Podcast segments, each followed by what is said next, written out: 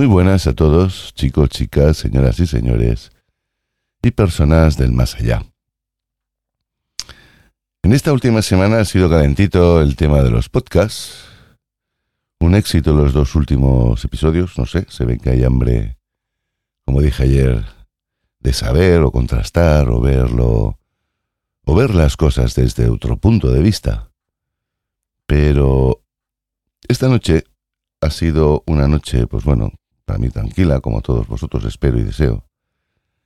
Pero ha sido una noche, pues, que me han llegado diversas informaciones y he hecho una selección de un documento en el cual, pues, dejando la mente abierta, si realmente vamos aprendiendo, nos vamos capacitando para ello, pues considero que la lectura de este documento puede ser bastante, y no digo muchísimo, sino digo bastante,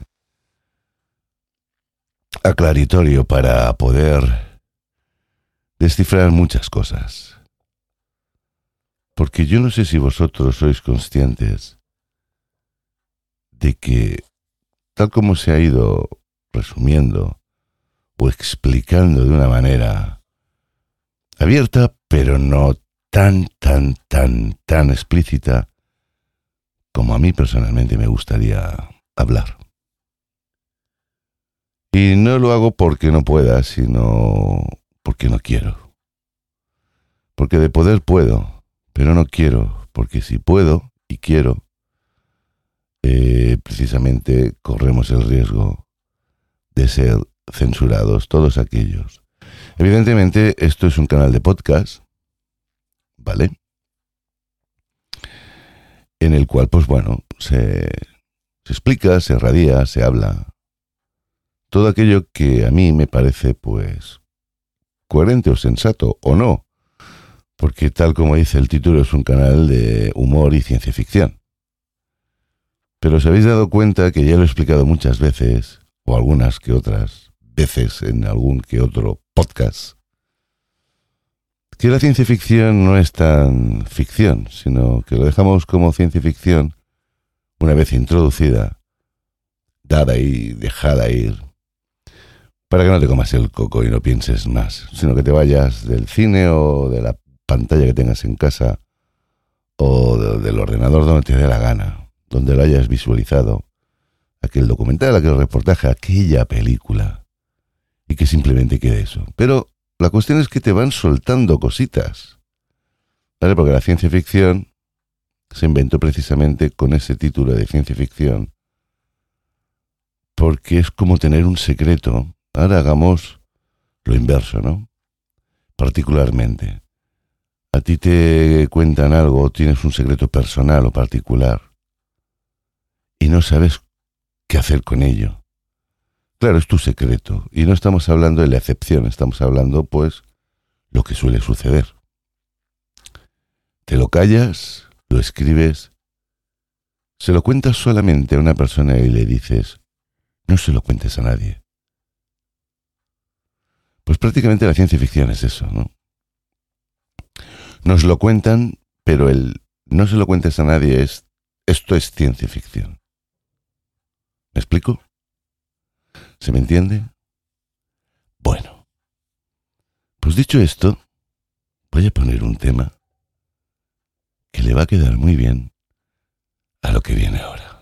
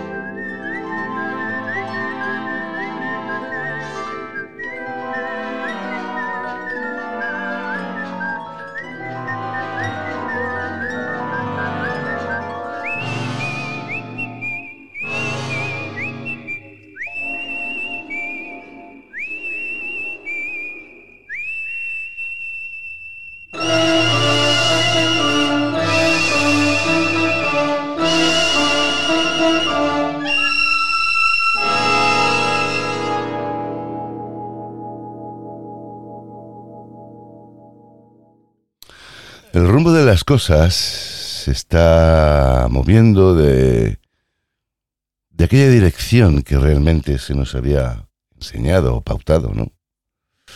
Del respeto por todas las cosas, seres vivos como personas y seres vivos como animales. Ese respeto por ideas distintas, pues prácticamente se ha diluido. Sí que es cierto que hay ciertos grupos ecologistas, animalistas. Y cuando digo animalistas también viene por la parte alimentaria de me hago vegano o no me hago vegano. O interesa que exista lo vegano. Y vamos a explicar una serie de cosas ahora, que precisamente no es nada de esto que estoy contando ahora, pero es una intro para que veáis cómo funciona esto. Yo no hace mucho hice un capítulo en el que hablaba de unas piedras que hay en Georgia. ¿Sí? ¿Os acordáis? ¿O no? ¿Queréis que hagamos un pequeño... Bueno, pequeño no. Porque va a salir un capítulo entero con esto, ¿eh? Ya os lo digo, os preparo. Hoy vamos a informar aquello que se sabe, pero que no se sabe. Que algunos despiertos ya se lo huelen y algunos más dormidos les suena, pero no me lo creo. Bueno, es cuestión de investigar. Yo no me voy a dedicar a la investigación ahora para hacer que los dormidos despierten. Para eso hay gente buenísima, muy buena. Está ahí. Solo hay que buscarlos y ahora me preguntarán algunos o algunas, ¿y cómo? Pues como aquel que va a buscar oro en la montaña. ¿Dónde está? ¿Dónde empieza? ¿Dónde está la primera pepita de oro o una beta grande para... No lo sabemos, es picar piedra, ¿no? Evidentemente yo no voy a, a desvelar mis fuentes porque considero que esto es un principio eh, no de anonimato, sino es un principio de hacer bondad. Yo puedo ser culpabilizado, pero no voy a hacer que las personas, o la persona, es igual, si es plural o singular, que hayan colaborado en poderme eh, enviar una información, pues también, pues, tengan problemas. Si es que hay que tenerlos, claro, evidentemente, porque si estamos hablando de que hay que hacer un respeto a nivel mundial, respeto de entendimiento, de educación, de ser pues más abiertos o no, pues resulta de que no es tan así. Es tan así para cuando las élites dicen que tengamos que tener ese, esa voluntad. Pero no es tan de voluntad cuando se está persiguiendo pues un poquito la disidencia. Aunque algunos, o algunas, no de vosotros eh, que estáis oyendo esto, algunos o algunas de los que están en los medios de desinformación hagan una falsa disidencia. Comprobarlo está a la orden del día. Y todo viene pues por una sencilla cuestión que planteé una vez y ha sido replicada con un argumento muy bueno en el cual voy a hacer lectura de ello. Pero antes vamos a poner, ¿por qué no? Otro tema. ¿Sí? Ahí vamos.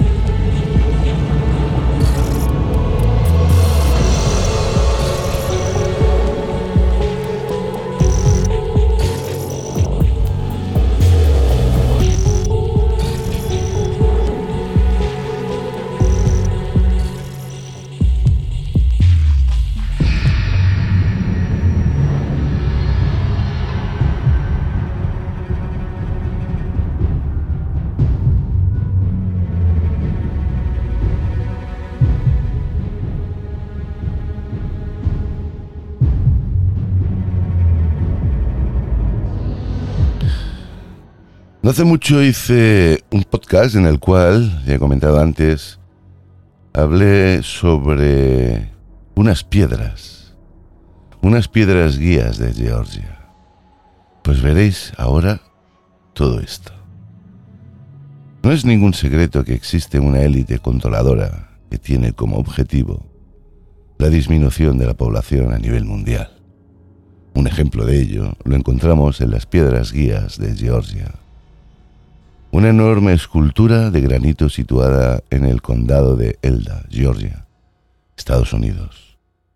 Colocadas allí en 1979 por una persona desconocida, la que no se volvió a saber nada más. Dicen que compró el terreno y pagó las piedras al contado y después desapareció. Esta escultura lleva unos inscritos de unas diez frases en ocho idiomas. Las dos primeras frases en español dicen lo siguiente. Mantener la humanidad por debajo de los 500 millones en perpetuo equilibrio con la naturaleza. Guiar sabiamente a la reproducción, mejorando la idoneidad y la diversidad. Los poderosos han hablado abiertamente de la necesidad de la reducción de la población, llegando incluso a crear de forma oculta tecnologías de infertilidad, con el propósito de disminuir, pues esto, la natalidad. De hecho, varios estudios han demostrado que la calidad del esperma humano ha disminuido en los últimos años. Uno de ellos es el liderado por la doctora Heisley Sticks, de New Jersey, en la que se ha llegado a la conclusión de que aumentando considerablemente la producción de hombres con riesgo de necesitar un tratamiento de fertilidad. En el año 2004 era de un 12,4% y en el 2017 ha aumentado casi al doble, un 21,3%. Casi una década después los controladores globales se han encargado de promulgar la creencia de que la humanidad es una amenaza para el planeta. Esta idea ha sido difundida en general por políticos, burócratas e incluso algunos desinformados activistas de algunos movimientos llamados ecologistas. Los métodos para conseguir su objetivo son muy sutiles. Lo hacen a través de los centréis, los alimentos genéticamente modificados, los medicamentos, abonos químicos, productos de limpieza y cosméticos que todos sabemos que dañan en gran medida nuestra salud. Nos quieren hacer creer que la disminución de la población es un bien para todos, pero puede ser que solo sea para ellos, porque cuanto menos personas hayan, y mayor y mejor será el control que ejerzan sobre la población. En el año 2016, el director de población del Departamento de Asuntos Económicos y Sociales de la ONU, John Wilmot, comentó que con el crecimiento de la población sería mucho más difícil erradicar la pobreza y la desigualdad. ¿Pero realmente somos tantos? ¿Habrá una superpoblación catastrófica en el futuro? Actualmente somos alrededor de unos 7.500 millones ver si esta cifra es grande o pequeña depende cómo se mire, porque quizás tan solo sea una cuestión de perspectiva. Si cada persona ocupa un metro cuadrado y agrupamos a todas las personas del mundo en un mismo lugar, todas ellas ocuparían la isla de Creta, en Grecia. A lo mejor no somos tantos. Quizás tan solo nos lo parece porque la mayoría de la población se encuentra en las ciudades vemos que el número de habitantes de las grandes ciudades aumenta cada vez más, al mismo tiempo que disminuyen los pueblos hasta el punto de quedar algunos deshabitados. Es cierto que a partir del siglo XVIII, coincidiendo con la industrialización, empezó a subir la población. En el siglo I había tan solo 190 millones y 1700 años después 600 millones. A partir de ese momento es cuando empieza a aumentar más rápidamente la población. En el año 1900 se llegó a la cifra de 1.650 millones. Sin embargo, es en el año 1975 cuando empieza a elevarse aún más. Desde el 75 al 87, es decir, en 12 años, sube mil millones. Y a partir de ese momento aumenta mil millones cada 12 años, hasta llegar a los 7.500 millones en el 2020 aproximadamente. El máximo histórico de nacimientos se alcanzó en 1968, cuando la población mundial tuvo un crecimiento anual del 2,1%. Pero a partir de ese momento la natalidad ha ido disminuyendo de forma paulatina, hasta situarse poco más del 1% que hay actualmente. Y se prevé que en el año 2100 apenas crezca un 0,1%. La razón de esta disminución demográfica se encuentra en la bajada de la tasa de fecundidad, ya que si en el año 1990 el número de hijos por mujer era de 3,2, en el año 2020 esta tasa ha bajado a 2,5 y se espera que se reduzca hasta el 2,2 en el año 2050. Sabemos que se necesita un nivel de fecundidad del 2,1 hijos por mujer para poder asegurar el reemplazo generacional y así no se produzca descensos de población en el futuro. Pero la caída de la natalidad y el aumento de la esperanza de vida, sino que habrá un creciente envejecimiento de la población a nivel mundial. Para el año 2050, el 16% de la población global tendrá más de 65 años. Actualmente es el 9%. Esto se notará especialmente en Europa y en América del Norte, donde el 25%, es decir, uno de cada cuatro tendrá como mínimo 65 años. La tasa de natalidad de Estados Unidos deberá estar en un 2,1%. Sin embargo, por segundo año consecutivo, ha descendido a 1,74%. El nivel más bajo de la historia, recordad, más bajo de la historia. Los expertos consideran realmente peligroso bajar del 1,8%. En el 2015, la población europea aumentó ligeramente en un 0,08%, es decir, que sin inmigración habría disminuido en un 0,03% y en España la tasa de natalidad está muy por debajo del nivel de reposición. Las mujeres apenas tienen 1,34 hijos cada una y se necesitaría un 2,1 para estar en equilibrio, es decir, el mismo número de nacidos que fallecidos. En el primer semestre de 2017 las defunciones superaron los nacimientos, dando lugar a un saldo negativo con 32.000 personas menos.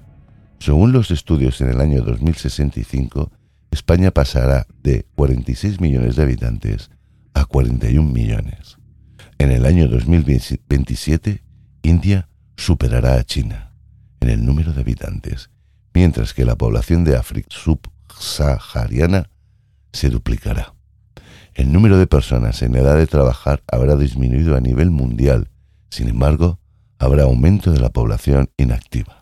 Los mayores de 65 años se prevé que 48 países registren tasas inferiores a 2 en 2050. Es decir, no solo crecerán, sino que empezará a descender el número de habitantes.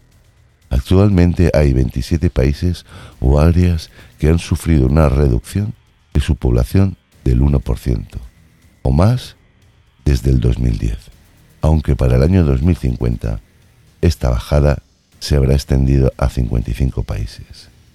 En China, por ejemplo, se prevé a mediados del siglo una reducción de 31,5 millones de habitantes, una tasa menos del 2,2%.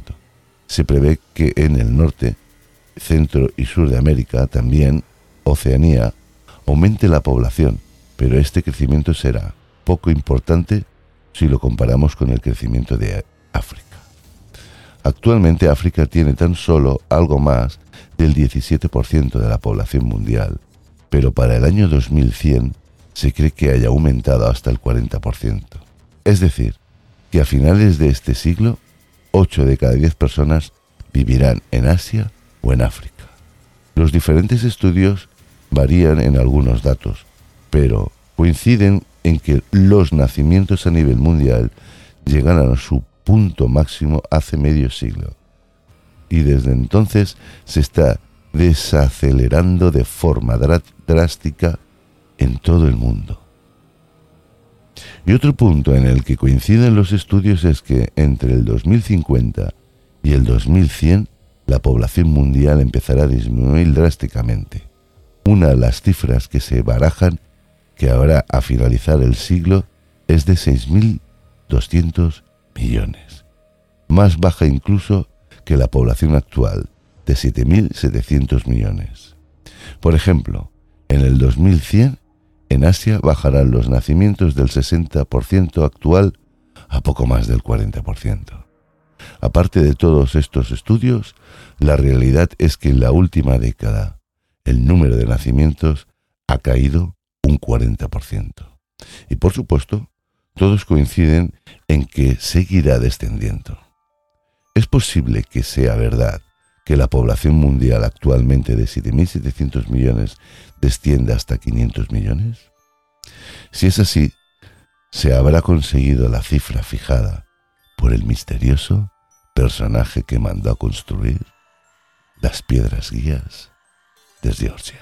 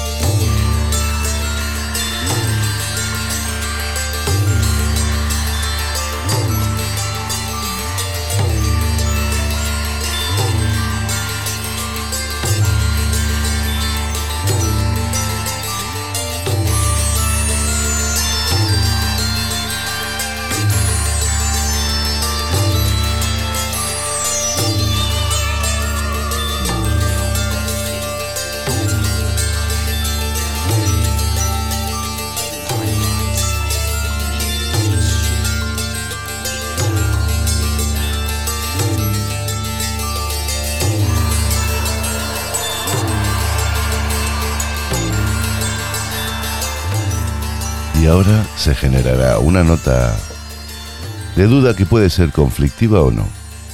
Abrir la mente. No os ceguéis con lo que se dice. Y la nota dice así.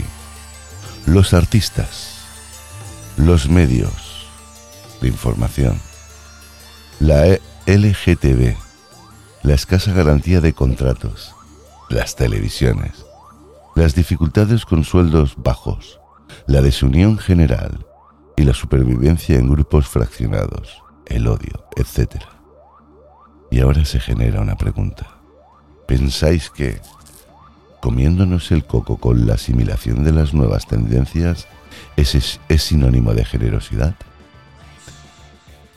Que a la vez perjudica en lo que hasta ahora era un desenlace natural del comportamiento hasta que ha sido modificado intelectualmente.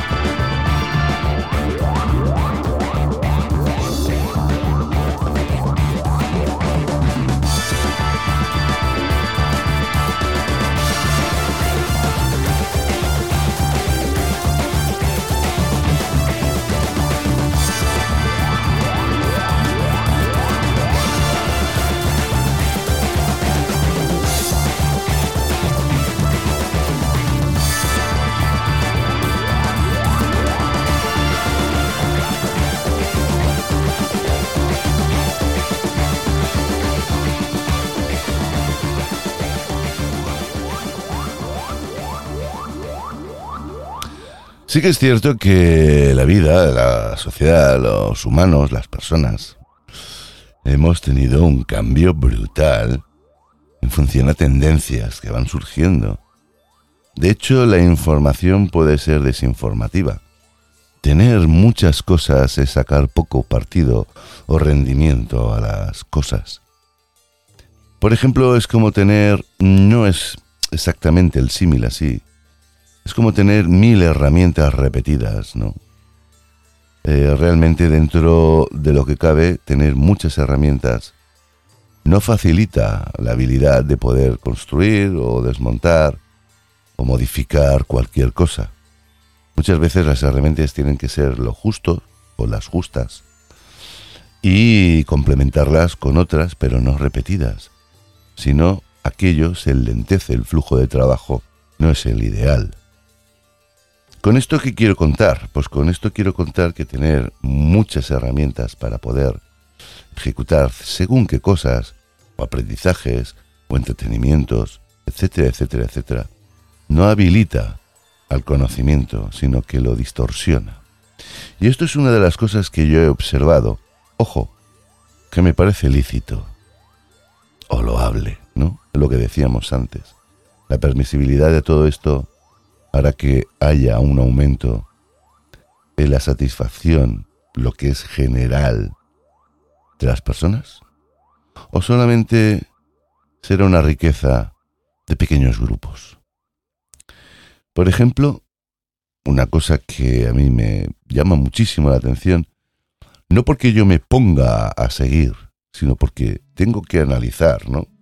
Es decir, si las personas dicen esto es malo, pero ¿por qué es malo? Porque lo digo yo. ¿Qué, qué credibilidad tiene? ¿no? ¿O es bueno? ¿Por qué? Porque lo digo yo. ¿Qué credibilidad tiene? Aunque haya gente que simplemente con eso ya le sirva. Un ejemplo como el que quería contar es, ¿habéis alguno de vosotros o de vosotras, que alguno a lo mejor hasta se ponga, ¿eh? ¿Os habéis parado a mirar algún canal de estos, por ejemplo de Twitch, no sé, en otros sitios no lo he visto, lo he visto solamente en Twitch. Pongan ASMR y ya me diréis, ¿qué es eso? Realmente las siglas ni las sé ni me importan. Es el hecho de que ASMR son unas siglas de que salen unas personas, mayoritariamente chicas, algunas vestidas y otras pues en ropa, en paños menores, como diríamos, ¿no? Los antiguos con un micrófono en forma de caja con dos orejas pegadas a cada extremo, chupándolo, susurrando, golpeando con las uñas, haciendo ruiditos con saliva. Realmente yo he visto prácticamente no más de una hora haciendo zapping entre estos canales. Y digo, ¿qué, qué, qué necesidad hay, no? Bueno, pues supongo que esta gente ha encontrado una línea económica que les aportará dinero. Y cuanto más seamos, más diversidad a la hora de satisfacer el ingenio. O, pues, no sé, el entretenimiento. Pero realmente yo lo veo como un poco desfasado. No lo sé. Si yo quiero oír un sonido de chupar o de saliva, pues realmente no lo escucho. De terceros, lo haría yo. Y ya me entienden algunos, o algunas. En fin, el interés de la población por buscar algo no masticado es muy bajo. Ya os lo digo yo, que me pongo a observar y no salgo de mi asombro. En fin, y para concretar, podríamos decir que por esta regla de tres, si realmente viene una tercera guerra mundial, ¿las noticias de Marte son ciertas? ¿O ya realmente hay colonia para reserva de la élite? Hasta aquí lo dejo. Nos vamos a oír pronto, prontito. Hasta entonces, que lo paséis bien, ser felices y abrir vuestras mentes. Besos, besos.